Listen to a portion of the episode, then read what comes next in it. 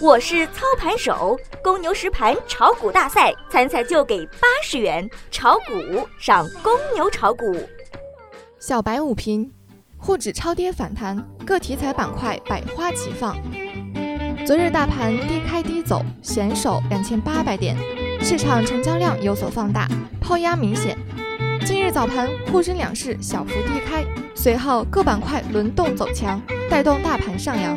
超跌反弹形成普涨格局，祖国花朵一片红。截止中午收盘，沪指报收两千八百一十九点四二点，涨十一点九一点，涨幅零点四二个百分比。如果你想了解更多股市行情和投资信息，拿起你们的手机，微信搜索“小白炒股学堂”或搜索微信号小写字母的小白 stock，就是新腰小波 i 白 s t o c k 小白 stock，关注我们吧。盘面上，近期大盘都在两千八百点附近震荡，说明这个点位有较强的支撑。昨日尾盘的反弹是五分钟 MACD 的底背离后的反弹。而十五分钟、三十分钟和六十分钟在酝酿多级别底背离共振，十点附近形成金叉。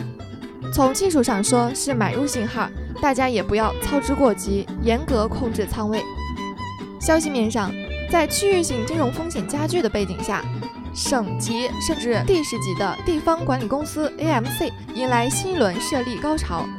截至目前，二十三家地方版坏账银行已经进入处置不良资产，尤其是金融不良资产的市场中。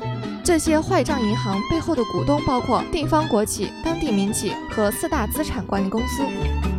小白再次提醒朋友们，想了解更多股市行情和投资信息，拿起你们的手机，微信搜索并关注“小白炒股学堂”。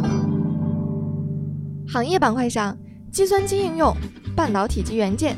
光学光电子、传媒、通信服务涨幅居前，银行板块小幅下挫。概念板块上，OLED、国产软件、触摸屏、集成电路、电子电信带头领涨，众板块争奇斗艳，百花齐放。本节目仅为个人学习研究，不构成操作建议。